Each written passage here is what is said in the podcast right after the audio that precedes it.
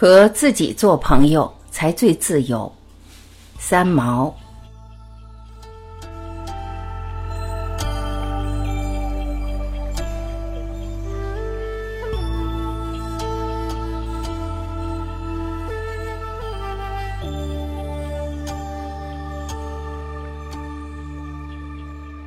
亲爱的朋友，离国半年，来信积压了许多。信箱停顿数月，十分抱歉。这几天将书信做了分类，这一期不再单独回信，只想将部分相同的信件在这里做一个总答复，因为性质是一样的。许多青年朋友来的全是长信。信中愁烦、伤心、失望、愤怒的原因，都是因为视为挚爱的好友改变了态度，或辜负了情谊等等。在此，我们谈的是友谊中所发生的变化，而不是指爱情类的情感那一类书信。对于“朋友”这两个字，事实上定义很难下，它比不得天地君亲师那么明确而了然。因此，所谓朋友，在认知和接受上都必然难免主观。我总以为，朋友的相交最可贵在于知心，最不可取的在于霸占或单方强求。西方有一句谚语说：“朋友的可贵就在于自由。”这句话是深得我心的。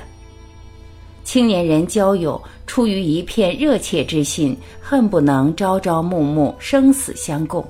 这种出发点是可以欣赏而且了解的，因为人类常常觉得内心荒凉，期望有一个倾诉的对象。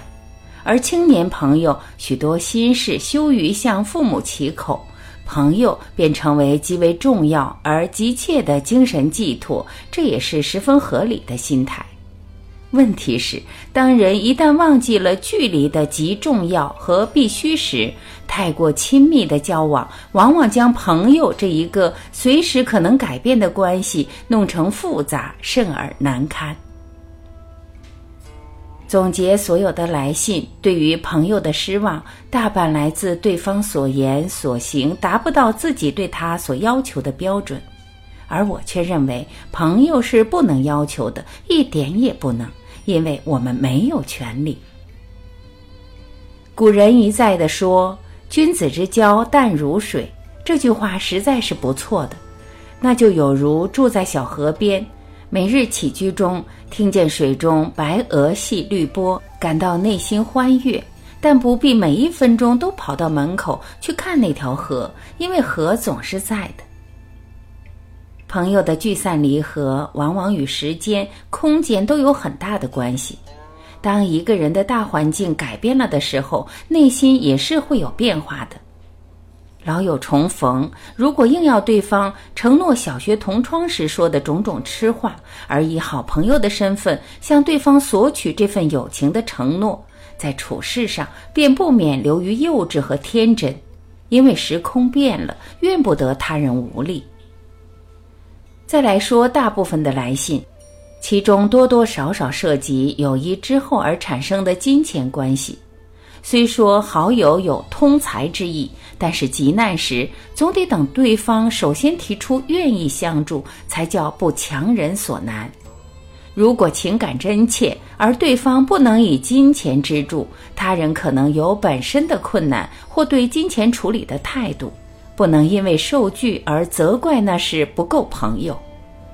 一个好朋友首先必须为对方设想，金钱之事能不接触是最体谅朋友的一种行为，除非生死大事实在走投无路可开口商借。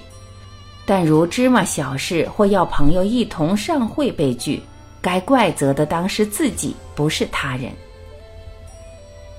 也有来信中说被朋友出卖了，一再告诫不可说给第三者听的秘密，告诉了朋友，因而传扬开去，使人窘迫。其实这是我们自己的识人不精，也是自己出卖了自己，这也愤怒不得。谁让你忘了“见人只说三分话”这句谚语的真理呢？反过来说，不做见不得人之事，一生光明坦荡，哪来的秘密叫人给传了出去，会受到难堪？一个没有秘密的人当然很少。如果实在是有，又想倾诉，那就请静心看看对方是否值得信任。如果心存怀疑，便不要一时冲动脱口而出，悔之不及。更有来信说自己对待朋友出自一片真心，想不到对方并未以真心回报，因而十分痛苦，甚而痛骂朋友狼心狗肺等等。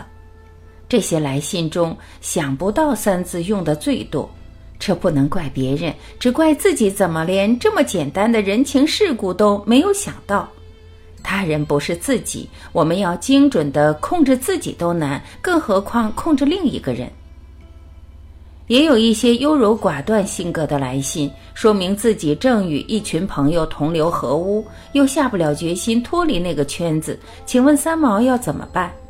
我说就这么办，跳出那条污水河，比如壮士断腕。起初可能麻烦，事后想想，幸亏下了决心，不然失足千古，是不得一再拖延的。一个影响不好的人，不能叫朋友，只能叫敌人。当然，也不必去跟敌人对打。三十六计，走为上策，快走快走，迟了来不及了。更有来信说，对于某个死缠烂打的朋友，实在极不欣赏，苦于情面或怜悯，不忍深聚。因而感觉感受束缚，又不能告诉对方，怕对方受伤，这种处理实在是小看了他人，高抬了自己。世界上没有一个人能够说没有他我活不下去。人在本身体内自有韧性与生命力，不会因为朋友疏远而去跳河，了不得，十分悲伤，但时间久了也是会过的。我们实在不必为对方想的太多，而低估了对方是有之后的再生，不会死的，请对方自己处理去吧。朋友这种关系最美在于锦上添花，热热闹闹庆喜事，花好月更圆。朋友之最可贵，贵在雪中送炭，不必对方开口，积极自动相助。朋友中之极品，便如好茶。淡而不涩，清香但不扑鼻，缓缓飘来，细水长流，所谓知心也。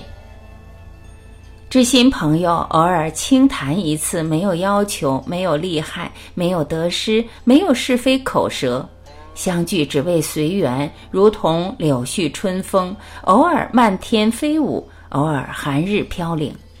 这个偶尔便是永恒的某种境界，又何必再求拔刀相助？也不必两肋插刀，更不谈死生相共，都不必了。这才叫朋友。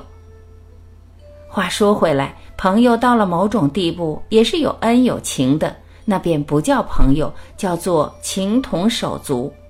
手足已入五伦之内，定义和付出当然又不同了。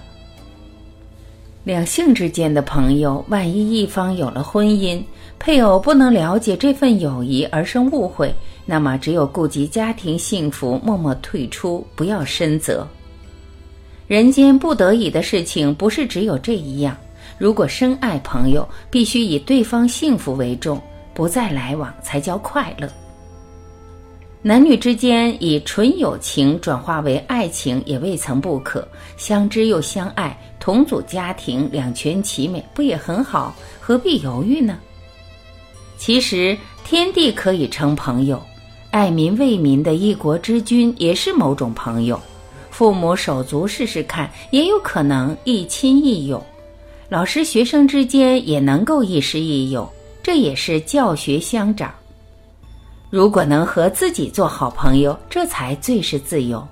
这种朋友可进可出，若即若离，可爱可怨，可聚而不会散，才是最天长地久的一种好朋友。说了那么多，这封信实在不算是答复，只是很愉快地写出了对朋友的观点而已。谢谢各位来信给我的灵感。